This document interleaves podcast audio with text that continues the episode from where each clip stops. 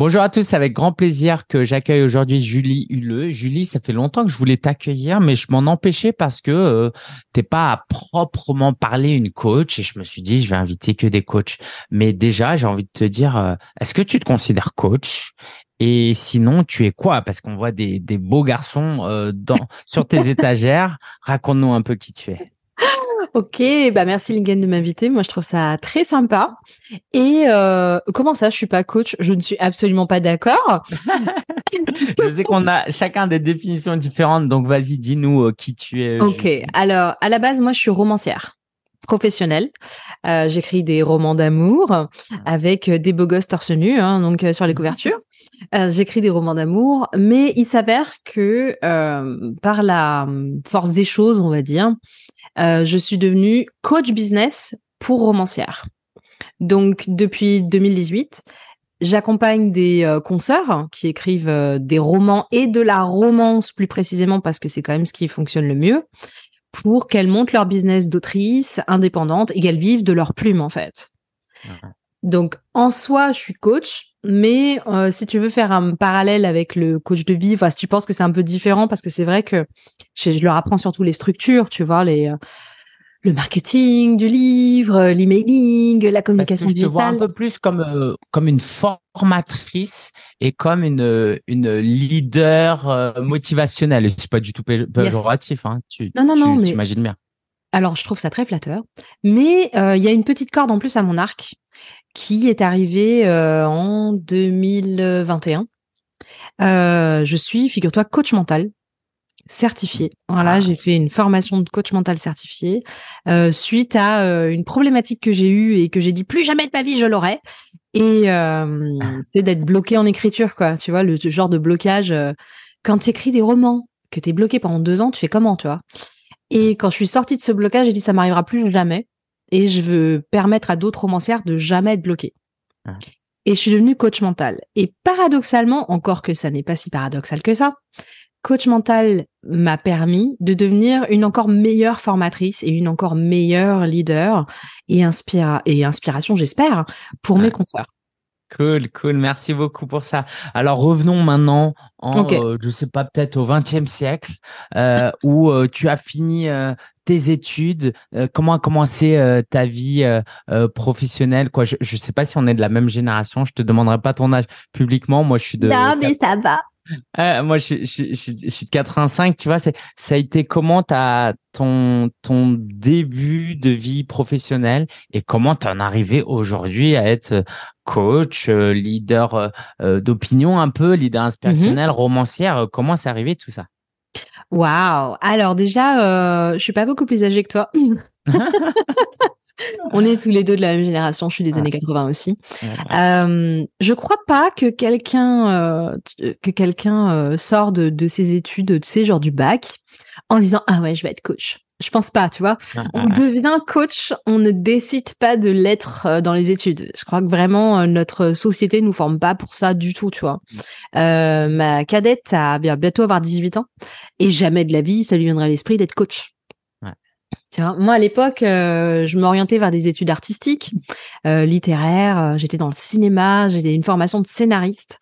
Donc j'étais quand même dans l'écriture, tu vois. Je, suis vraiment profondément artistique. Et puis bah, tu sais, la vie, elle te déroute parfois. La vie, et j'ai envie de te dire, euh, les modèles de société dans lesquels on est, euh, moi, donc dans les années début des années 2000, des femmes euh, scénaristes, euh, t'en trouvais pas quoi. En France, euh, c'était pas possible. Si tu voulais que ton scénario soit porté à l'écran, il fallait que tu sois réalisatrice.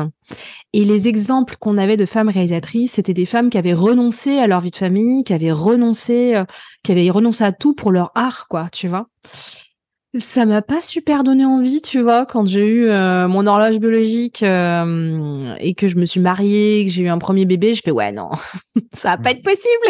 tu vois, le modèle était trop étouffant en fait, c'était juste pas réalisable et je me suis retrouvée euh, dans un truc. Toi que tu me connais, ça te surprendra pas.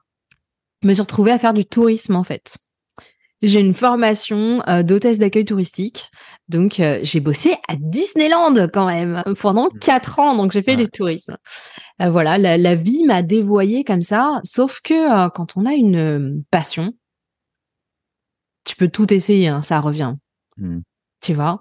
Et ça peut te revenir euh, à la retraite. Ça peut te revenir inventé à la crise de la quarantaine. Genre, fuck it, tu plaques tout, tu réalises vraiment ta vie. Souvent parce que tu as un burn-out.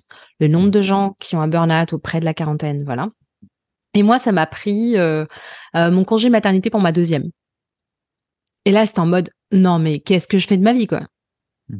Tu vois? Donc là, quand tu parles de passion, on parle de ta passion pour l'écriture, l'écriture. les, Ouais. histoires, c'est ça Ouais. hein, Parce qu'il y a la ça. partie écrite, mais en fait, C'est plus large que ça. C'est ça. C'est pour les pour les histoires en fait. Mm. Et si je te résume, j'ai dit ouais, c'est pas possible. Je me suis mise à écrire des histoires, mais c'était pas professionnel, tu vois? C'était juste tout à coup, je peux être euh, actrice, réalisatrice, son, image, lumière, tout, et j'ai pas besoin de budget, j'ai pas besoin d'une équipe. Je peux, tu vois, je me suis vraiment penchée sur l'écriture de d'histoire, l'écriture de romans, et euh, je me suis éclatée, tu vois. Mais c'était en mode euh, hobby, à côté de mes enfants, de d'un job alimentaire qui me qui me plaisait pas. Enfin, tu vois, Du j'ai coup, fini tu finis un roman quand même, parce que le premier roman Ouais. fini, c'est quand même challengeant Ouais. de ce que je devine. Hein. Tu l'as Ouais. fini quand euh, s'est passé quoi les, les quelques mois avant de le finir? Ok, alors attends, c'est, attends, c'est pire que ça. Ma carrière de romancière a démarré sur un échec. Ma mère euh, m'envoie un message, grande lectrice d'Arlequin devant l'Éternel, m'envoie un message, elle me dit "Écoute, Arlequin euh, lance un concours d'écriture, faut absolument que tu le fasses." Et ce qu'il faut comprendre, c'est que en France, euh, dans la romance, qui est quand même un genre qui se vend à mort, hein, euh, je veux dire toutes les deux secondes, t'as un Arlequin qui se vend dans le monde, hein, euh, donc euh, voilà. La romance, si tu veux, c'est en France, tu n'avais que des traductions de titres anglo-saxons ou que des livres de commandes. T'avais pas des œuvres originales, tu vois. Mais après euh, le gros boom de 50 nuances de Grey, t'en as entendu parler. Voilà. Eh bien, ils se sont dit tiens, et si on se trouvait des petites plumes françaises? Et ils ont lancé un concours avec euh, de novellas. Et là, j'ai fini une novella, je l'ai envoyée et j'ai pas été sélectionnée quoi. Gros échec.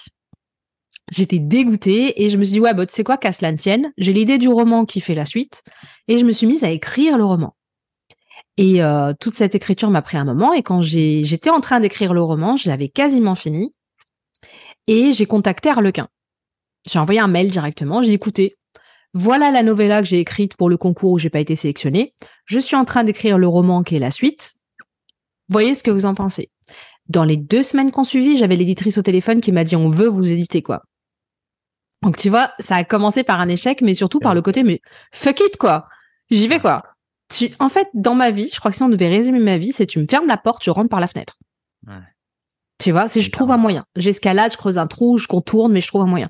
Pas Et le là, syndrome de l'imposteur de ton côté C'est pas dans ton ADN Euh, ça commence. Ce qui est intéressant, c'est que ça l'est venu, mais sur des questions d'influence, pas sur des questions, euh, pas sur des questions artistiques. Mm. C'est-à-dire que ça l'est venu quand il a s'agi de vendre, Hmm. pas quand il a s'agi de la qualité de mon art entre guillemets, parce qu'en fait. euh, dans la romance, on a une particularité, c'est que on n'est pas là pour faire euh, le prix Goncourt, tu vois, on n'est pas là pour faire de l'art. On est là pour faire du divertissement. Tu vois, nous, c'est Netflix, quoi. Notre but, Mm. euh, c'est de toucher les gens. C'est pas euh, d'avoir une bonne chronique dans le monde. Tu vois, on s'en fout, quoi. Hmm, hmm, hmm. Et donc, le syndrome de l'imposteur est venu plus tard. Tu vois, ce premier En roman quoi était. Il s'est passé quoi? Euh, Quand est-ce qu'il est venu le syndrome de l'imposteur? Quitte à revenir en arrière après, ouais, je suis quand même. Ouais, ouais, il y a pas de problème. Le syndrome de l'imposteur, il est venu quand je suis devenue coach. Mhm. Quand euh, il s'agissait que de vendre mes romans, quand il s'agissait que de moi, ça allait, quoi, tu vois. Mais si on doit revenir un peu en arrière, je reviens sur cette histoire de tu me fermes la porte, je rentre par la fenêtre. C'est que moi, j'ai adoré cette expérience. Avec Harlequin, j'ai adoré. Seulement, je me suis rendu compte, les ventes, elles étaient minables. Harlequin faisait rien pour vendre mon bouquin. Parce que un éditeur, une maison d'édition, ça fonctionne en mode, euh, on publie un max de trucs différents, de quantité, et sur le lot, il y aura forcément une perle. Et c'est cette perle qui va euh, permettre de budgéter tout le reste. Donc en fait, c'est la technique, tu jettes les spaghettis sur le mur et t'attends de voir si ça colle, quoi, tu vois. Ouais, j'ai un vocabulaire très en métaphore et très imagé. Je suis désolée. mais- Ah bah du tout, c'est très bien, j'ai imaginé. Voilà. Et tu vois, moi, j'étais pas d'accord. J'étais qu'un numéro, en fait. Tu vois, Charles-Quint, ça m'a pas convenu. Et euh, sur le roman suivant que j'étais en train d'écrire, j'ai décidé de pas le faire Charles-Quint. Et J'ai dit non, non, moi, je vais le faire de mon côté, je vais me débrouiller. Et l'auto-édition était hyper mal vue. On est en 2015, c'est super mal vu, quoi. Et j'ai sorti euh, un titre de romance pompier qui n'avait rien à voir avec ce que j'avais fait chez Harlequin en indépendante. Et là, j'ai vraiment le côté, ok, je vais faire ça de façon hyper pro. Mon bouquin, il était bien, je le vendais dans les salons, je faisais, euh, oh là là, je faisais des dédicaces dans les super U entre le scotch, le saucisson et le rosé en promo. Euh, tu vois, dans, dans des marchés créateurs ou dans des marchés du dimanche, quoi, entre le nougat et les poireaux, je te promets, j'ai vraiment tout fait, quoi. Et, euh, et là, je me rends compte que je peux, non seulement c'est intéressant pour moi d'un point de vue artistique, mais en plus, bah putain, ça devient rentable cette affaire. Mmh, mmh, mmh. Sauf que ce système était hyper chronophage pour moi et pas suffisamment, pas assez de levier pour me permettre d'en vivre. Tu vois, et à l'époque, j'avais plus d'activité professionnelle, j'étais mère célibataire avec deux enfants, fallait que je m'en sorte. Et c'est là que je me suis mise à appliquer des notions de business, de marketing digital qu'on qu'on apprenait euh, en 2017-2018, ça commençait à exploser en France. Et je me suis mise à appliquer ça à mes livres. Et tout à coup, mes livres se sont vendus. Et toutes mes copines de chez Harlequin que j'avais rencontrées en salon, même celles qui me regardaient un peu de haut, tu vois, des genre t'es qui toi? Elles sont revenues vers moi en disant putain t'arrives bien à vendre tes romans, euh, euh, tu m'expliques comment. Tu nous donner genre une tactique que tu as utilisée qui a cartonné par. Ah bah bien sûr. bah l'emailing. Eh, stratégie. Disons en plus, c'est-à-dire que tu captais les emails et tu, quand tu sortais un nouveau livre, tu. Mais même sans sortir un nouveau livre, tout le temps en fait. Mais je parlais, je faisais du storytelling, euh, tu vois, je euh, je mettais des liens vers euh, des, sources d'inspiration, tu vois, la stratégie emailing, c'est vraiment le truc qui a été le plus gros. Comment tu captais les emails? Ah, avec un cadeau gratuit, sauf que que ce soit un PDF ou une vidéo ou un webinaire, c'était euh, une novella gratuite à télécharger. Et à la fin. Et ça, tu le, tu le proposais où? Dans tes livres ou sur les réseaux sociaux? Et où les sur deux. les réseaux sociaux? Les deux, les deux. Plus euh, la publicité. La publicité Facebook. J'ai fait de la publicité Facebook pour un livre gratuit à l'époque où personne ne faisait de la publicité Facebook. Laisse tomber, ça a marché. Genre, tu as combien d'emails aujourd'hui, par exemple ah, Aujourd'hui, ça c'est. Aujourd'hui, j'ai fait un gros. Non, non, j'ai fait un très très gros tri là ces derniers temps, mais euh, j'ai culminé à près de 5000 avec euh, un taux d'ouverture à 50%. Ah ouais, c'est énorme. Ouais, et un taux de clic euh, énorme, quoi, tu vois. Donc euh, là, j'ai fait un peu le ménage parce que j'ai une nouvelle stratégie. Donc voilà, mais l'emailing, c'est une, très belle, c'est une très belle, un très bon exemple en fait. Tu vois. Et, et, donc quand moi j'ai commencé à faire ma com sur les réseaux sociaux sans être en mode achète mon roman, il est beau, il est neuf, il est frais mais en mode euh, tiens bah je te raconte des passages du livre, voilà mes sources d'inspiration, euh, tu vois. Euh, un, bah, comme on faisait en marketing digital au début, tu vois. Et ben ça a commencé à ramener des lectrices. Mmh. Et c'est là que mes consoeurs m'ont dit mais comment tu fais? Mmh. Et c'est là que j'en ai eu marre de leur répéter et que j'ai découvert que je pouvais packager ma technique et l'expliquer une fois et le vendre à l'infini. Tu vois? Et c'est comme ça que je suis devenue formatrice pour autrice, en fait, tu vois? Mm. J'ai presque pas fait exprès. J'ai appliqué un truc pour moi, on m'a demandé de l'expliquer, bah je fais OK, je te l'enseigne. Mm, mm, Génial. Et, du coup, pourquoi euh, ce syndrome de l'imposteur à ce moment-là, en tout cas? Ok, alors. Tout à l'heure, ouais. Ah ouais, alors là, tu vas rigoler. Quand j'ai commencé à former des autrices, c'est déjà l'auto-édition était assez mal vue et la formation pour auteur était super mal vue. Aujourd'hui, tu as des masterclass d'écriture partout. Hmm. Mais à l'époque, quoi? T'as besoin de quelqu'un pour t'apprendre à écrire N'importe quoi, c'est censé être inné, tu vois. Quoi? T'as besoin de quelqu'un pour t'apprendre le business, mais romancier, c'est pas un business. Romancière, c'est pas un métier. Du coup, les filles qui travaillaient avec moi, euh, elles le cachaient. Elles le disaient pas. C'était que le bouche à oreille, je pouvais pas faire de pub, ou alors c'était hyper ciblé et tout. Et euh, moi, je me disais, putain, mais qui je suis? Euh, Comment je fais la promotion de ce truc-là? Qui je suis pour... Euh, tu vois, c'est là que ça a commencé à, à coincer. Et après, ça a été par strat. C'est-à-dire qu'à chaque fois que j'ai passé un nouveau niveau, quand on a pu sortir du bois, que j'ai pu faire un podcast, que j'ai fait des vidéos, que je me suis mise à faire des webinaires, etc. Euh, pour pour expliquer ce que je faisais et ce qui était possible pour les autres en fait. Puisque plus je formais des filles qui arrivaient à vivre de leur plume comme moi, plus j'avais envie de, de, de montrer à, à, des autres consoeurs que c'était possible. Bah là, le syndrome de l'imposteur, à chaque nouveau niveau, euh... ah ça faisait mal. Hein. Hmm. Ça faisait mal, hein. c'était dur. Hein. Et est-ce que tu aimerais nous parler un peu de tes chiffres euh, Comment euh, t'as généré Ça a donné quoi la première année en termes euh, ah financiers ah. notamment? Est-ce que tu t'en souviens? Ouais, bien sûr. la particularité au début surtout, c'est que tout était mélangé, c'est-à-dire que j'avais mes livres et la formation dans le même chiffre d'affaires, donc c'était pas séparé. la première année où je suis devenue coach pour auteur, j'ai fait alors l'année d'avant, j'avais que mes livres et j'avais fait, euh, je crois, 10 000 à l'année. Donc je commençais à sortir mon épingle du jeu, sachant que euh, sur les livres, quand je te dis 10 000, c'est 10 000 de, de revenus nets en fait. Mm. Ok, c'était pas le CA parce qu'on a très peu de charges sur les livres.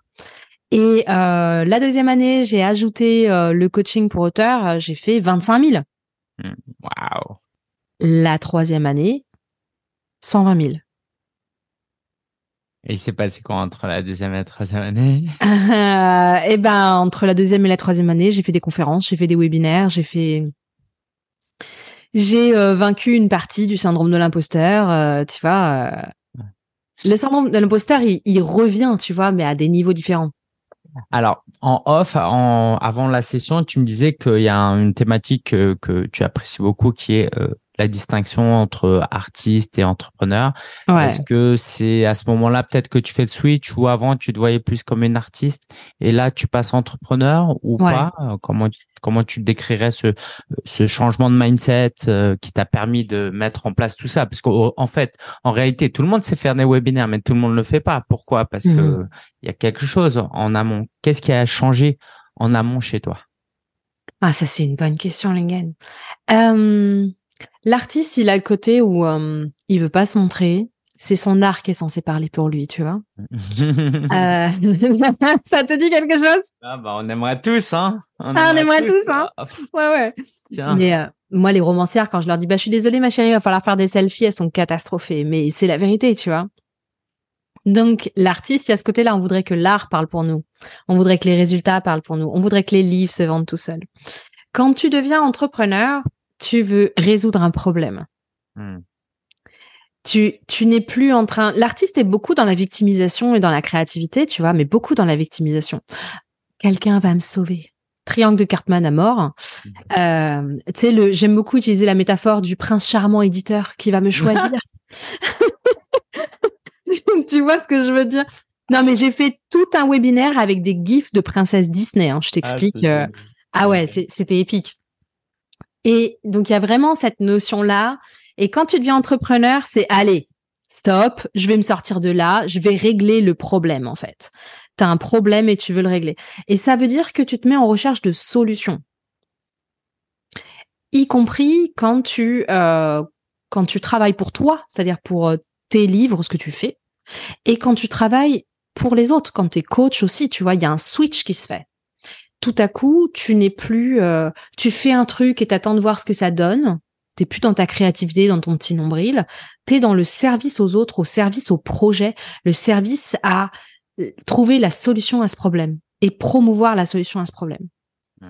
Et ce switch te permet aussi, alors pas toujours, ça soulève un autre problème. Ce switch t'oblige, voilà, c'est plus ça, ce switch t'oblige à régler ton problème d'état d'esprit vis-à-vis de l'argent. Hmm.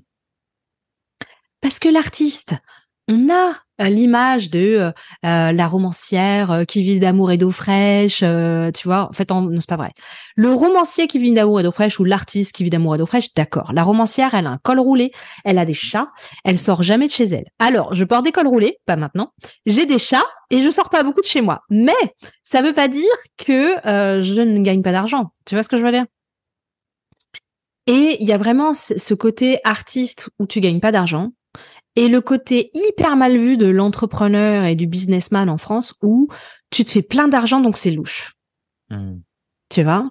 Et toi, tu as eu des gens dans ton entourage qui t'ont envoyé ça quand tu as fait ça? Ah, Ou tu l'as caché? Comment tu l'as vécu? Ah ouais, ouais. Alors bah il y a eu plein de gens. Euh, il y a eu bah déjà euh, ma communauté, c'est-à-dire que mais qui tu es pour te faire de l'argent sur le dos des auteurs? Ah. ah. non, c'est horrible, ça pique, ça fait mal. Ça fait oh. mal, ça fait mal. Et puis il y a eu mes parents.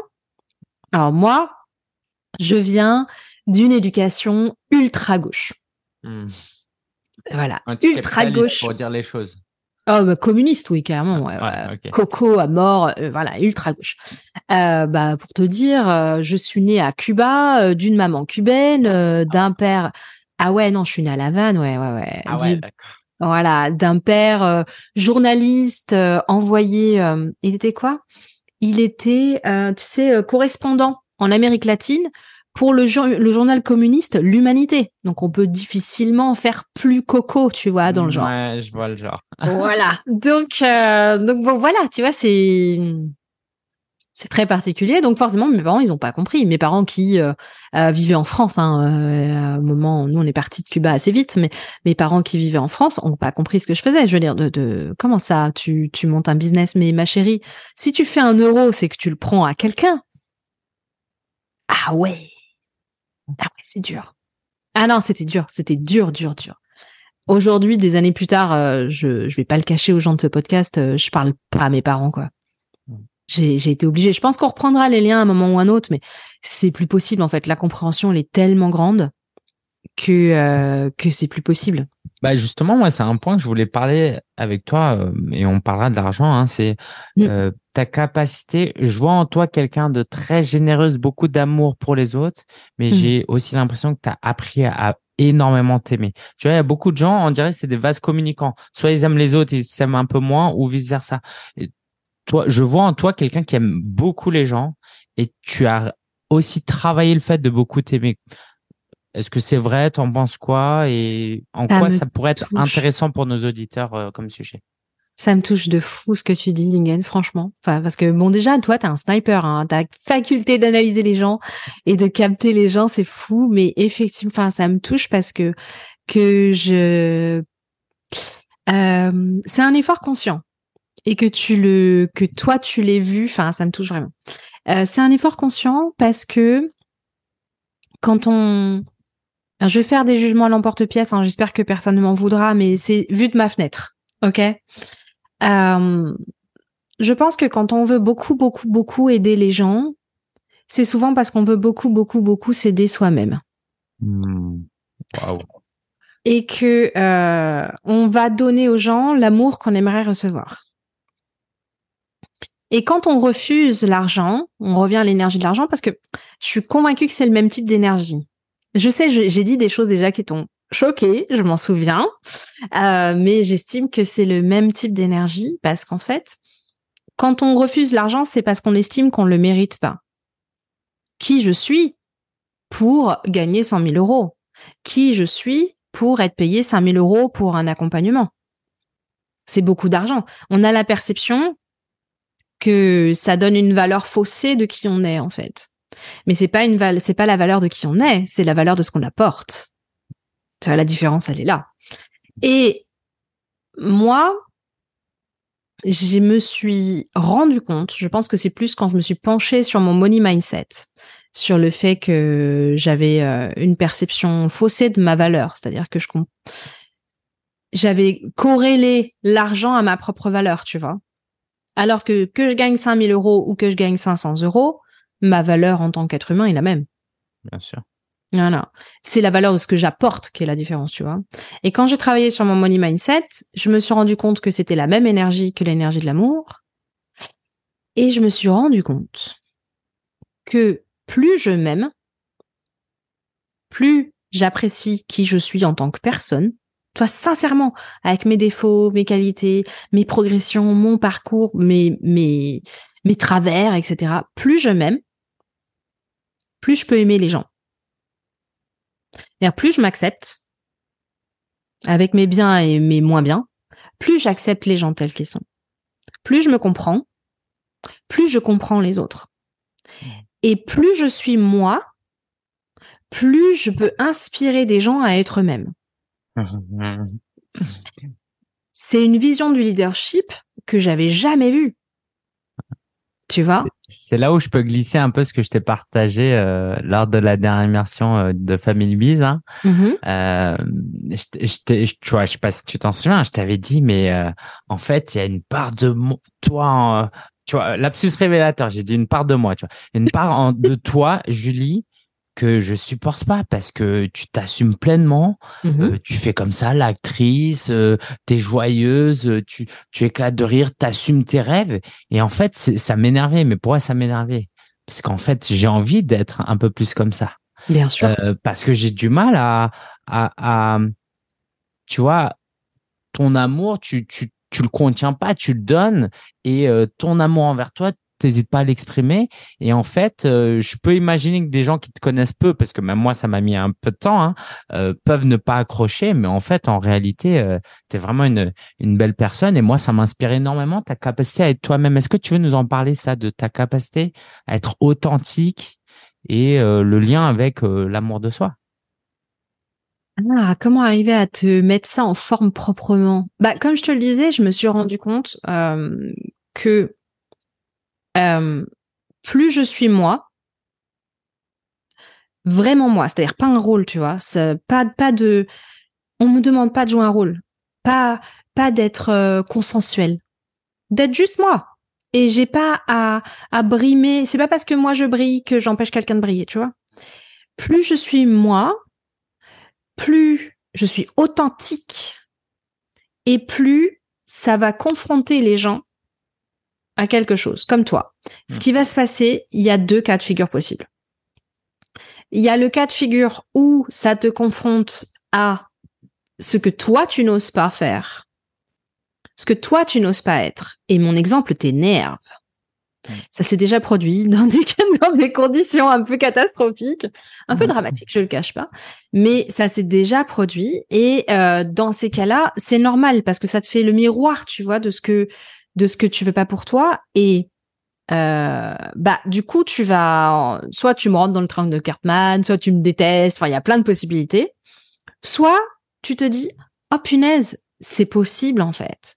Et ça te sert de source d'inspiration. Et tu te mets à être un peu plus toi-même et tu te rends compte que, oh mon Dieu, mais la Terre ne s'arrête pas de tourner. Oh mon Dieu, mais je suis plus heureux, plus heureuse. Euh, et en fait, c'est cool.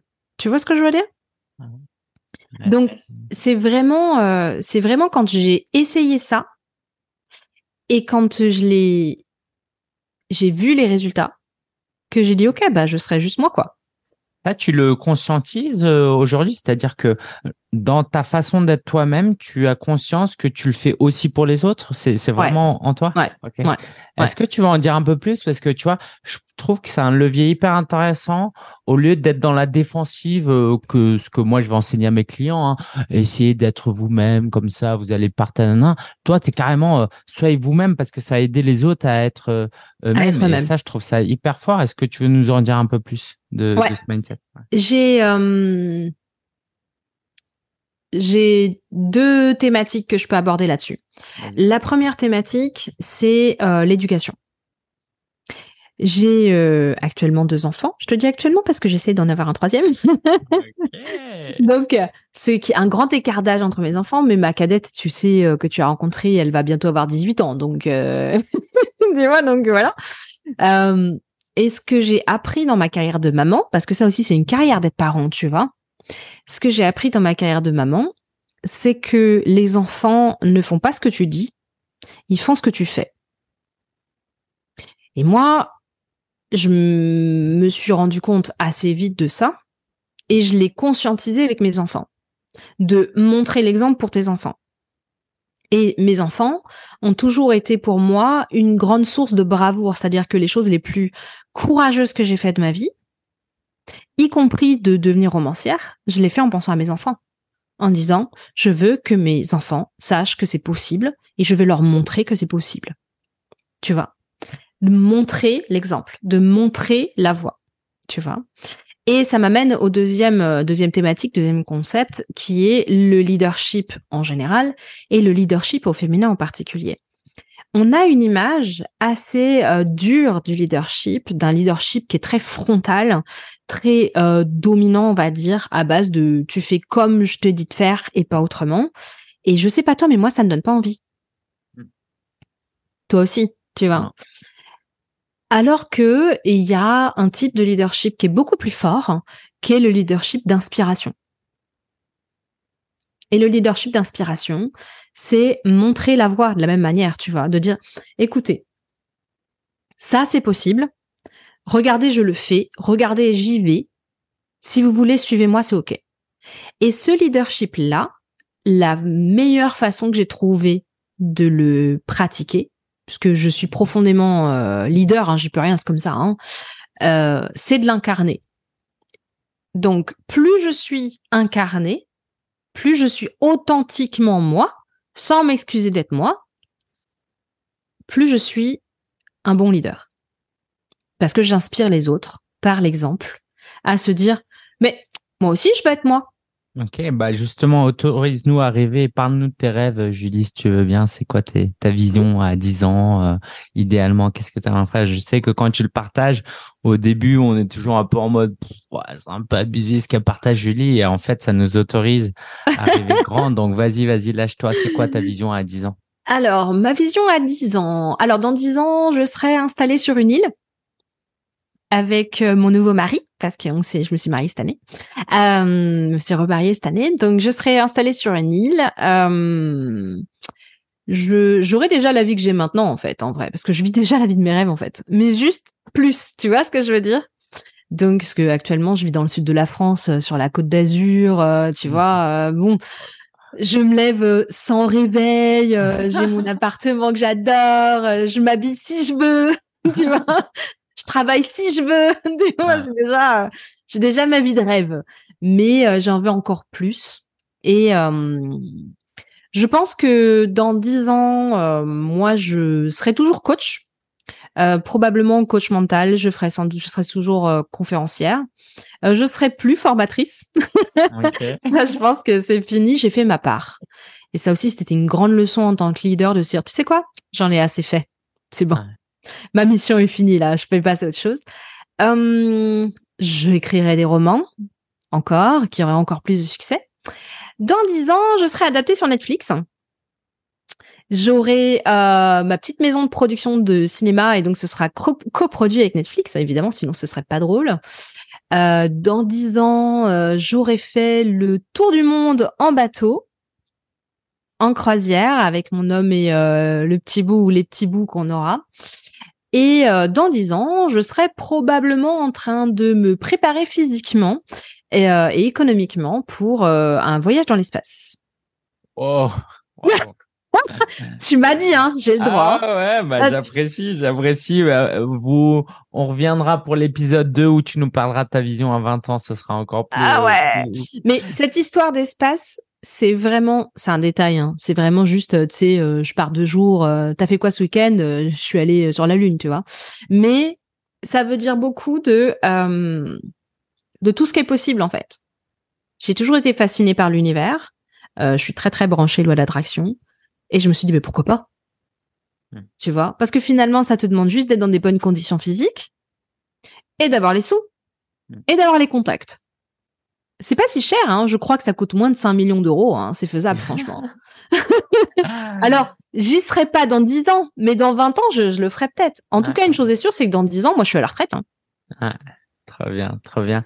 Euh, c'est quoi, pour terminer, j'ai envie de te demander, c'est quoi le point commun, l'intersection de tout? C'est quoi ton pourquoi, ta mission de vie entre cette série de Netflix, tes romans, euh, ton activité en tant que business coach, j'ai presque envie de dire ta vie de, de maman, ta vie d'épouse. Hmm. C'est quoi le, le pourquoi et, et, le point commun de tout ça? Qu'est-ce que quel message tu as envie de transmettre, tu vois, dans dans cette vie Si un jour, t'as déjà écrit, t'as déjà réfléchi à écrire une autobiographie un jour? Euh, Oui. Ce serait quoi, genre le message central de pourquoi je devrais lire ton autobiographie, Julie?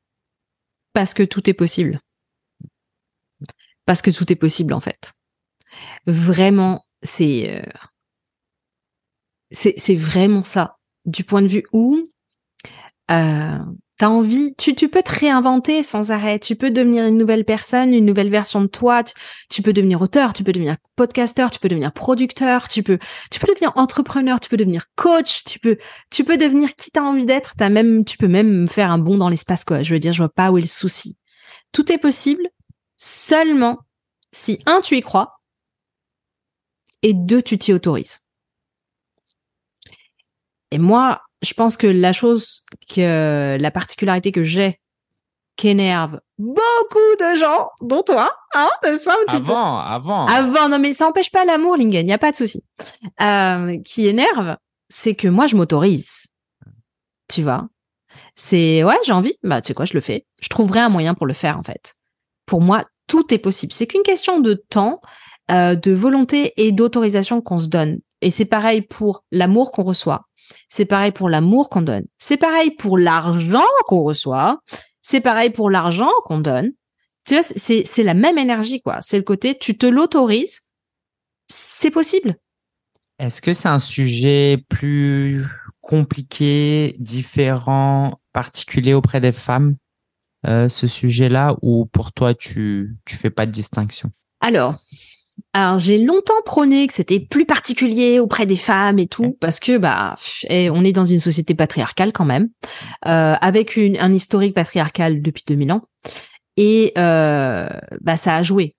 On peut pas dire le contraire. Je veux dire, on a quand même été pas mal étouffé au profit euh, d'hommes cisgenres blancs. tu vois, donc c'est quand même une réalité. Tu vois ce que je veux dire? Donc c'est plus particulier chez les femmes, mais je vais mettre de l'eau dans mon vin, même si c'est dégoûtant. Ben, faut pas mettre de l'eau dans le vin.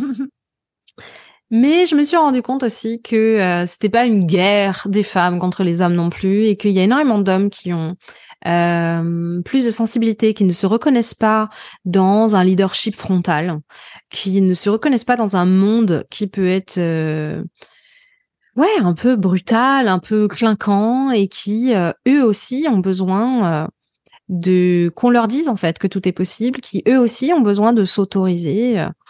Et puis euh, la crise de la quarantaine chez les hommes est une vraie souffrance, hein aussi. Et euh, je l'ai je l'ai découvert aussi récemment. Je l'ai découvert.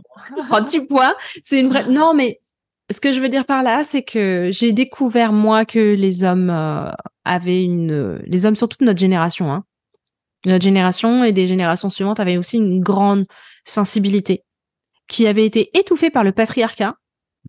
Et du coup, les modèles actuels ne leur conviennent pas non plus. Donc, de leur apprendre que tout est possible.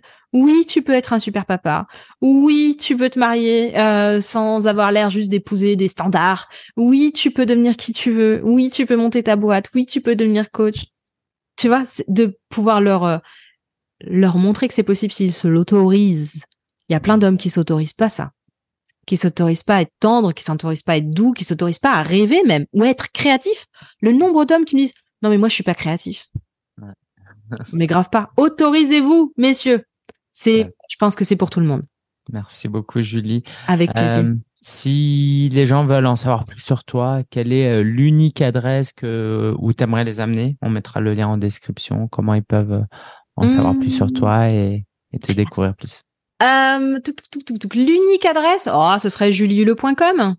Hmm, c'est plus simple. en description. Voilà, juliele.com parce que bon, euh, c'est surtout ce qui compte beaucoup pour moi, c'est ma carrière euh, d'autrice, ma carrière de romancière, et que plus je suis une bonne romancière, et plus je vends des romans, et plus j'inspire des petites romancières à se lancer. Et, euh, donc c'est plus ça que j'ai envie de mettre en avant. Et si vous aimez les histoires d'amour, avec des mecs en uniforme, euh, bah n'hésitez pas. Euh. vous cherchez Julie Huleux euh, n'importe où sur Amazon, vous allez me trouver. ouais, juste avant, tu combien de livres Je me suis demandé parce que tu as une vingtaine de livres sur Amazon, j'ai vu. Ouais, mais ça, dépend des, versions en fait. Ouais. Ah, mais combien Tu sais en cumulé? En cumulé, non, je sais pas. Ah, je dois pas être loin. De, je dois pas être loin des 100 000 maintenant.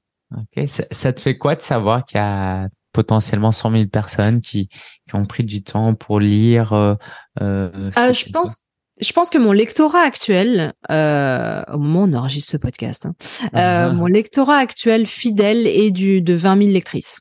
Okay. Mais elles achètent tous mes romans. Ah, okay. Et ouais, c'est pour ça. Très bonne chose. Et, ouais, c'est une très bonne chose. De 20 000 lectrices et bah, je trouve ça très fun. Je trouve ça très sympa. Je me sens très connectée aux autres humains, tu vois. Je me sens très très connectée et je me parce que tu sais j'ai croisé des certaines de mes lectrices dans des conditions euh, inimaginables, hein. euh, dans un avion Miami Paris quelle chance j'avais d'avoir une lectrice deux rangs derrière moi quoi tu vois, mm. ce genre de choses ou sur une table d'opération ou c'est mon infirmière de bloc qui me dit ah c'est vous qui avez écrit la Love Company. Oh, mon dieu. tu vois? Donc c'est plutôt drôle, mais je me sens très connectée euh, aux gens de savoir que actuellement j'ai 20 000 lectrices fidèles et, euh, et j'en ai des nouvelles tous les jours. Yes. Bah écoute, en tout cas, on met le lien vers juliehule.com. Donc allez-y, allez découvrir ce que fait euh, Julie. Julie, je te laisse le mot de la fin. Avec quoi tu aimerais conclure euh, pour cet épisode de podcast avec celles et ceux qui nous écoutent? Ah mais je me suis tellement répétée, j'ai peur de me répéter à nouveau, mais il y a vraiment cette notion de autorisez-vous en fait. Autorisez-vous à être vous, peu importe qui nous écoute. Hein.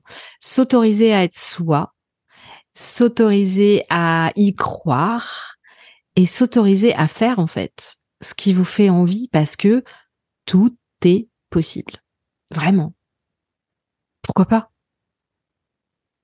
Merci, merci Julie. Euh, à très bientôt. C'était vraiment cool de t'accueillir et hâte de faire en tout cas une interview au moins dans avant 10 ans, mais peut-être dans 10 ans pour voir où est-ce que tu en es. Et merci pour l'inspiration que tu as été pour tout le monde, pour moi. Et je te dis à très bientôt. Ciao. Merci Lingen.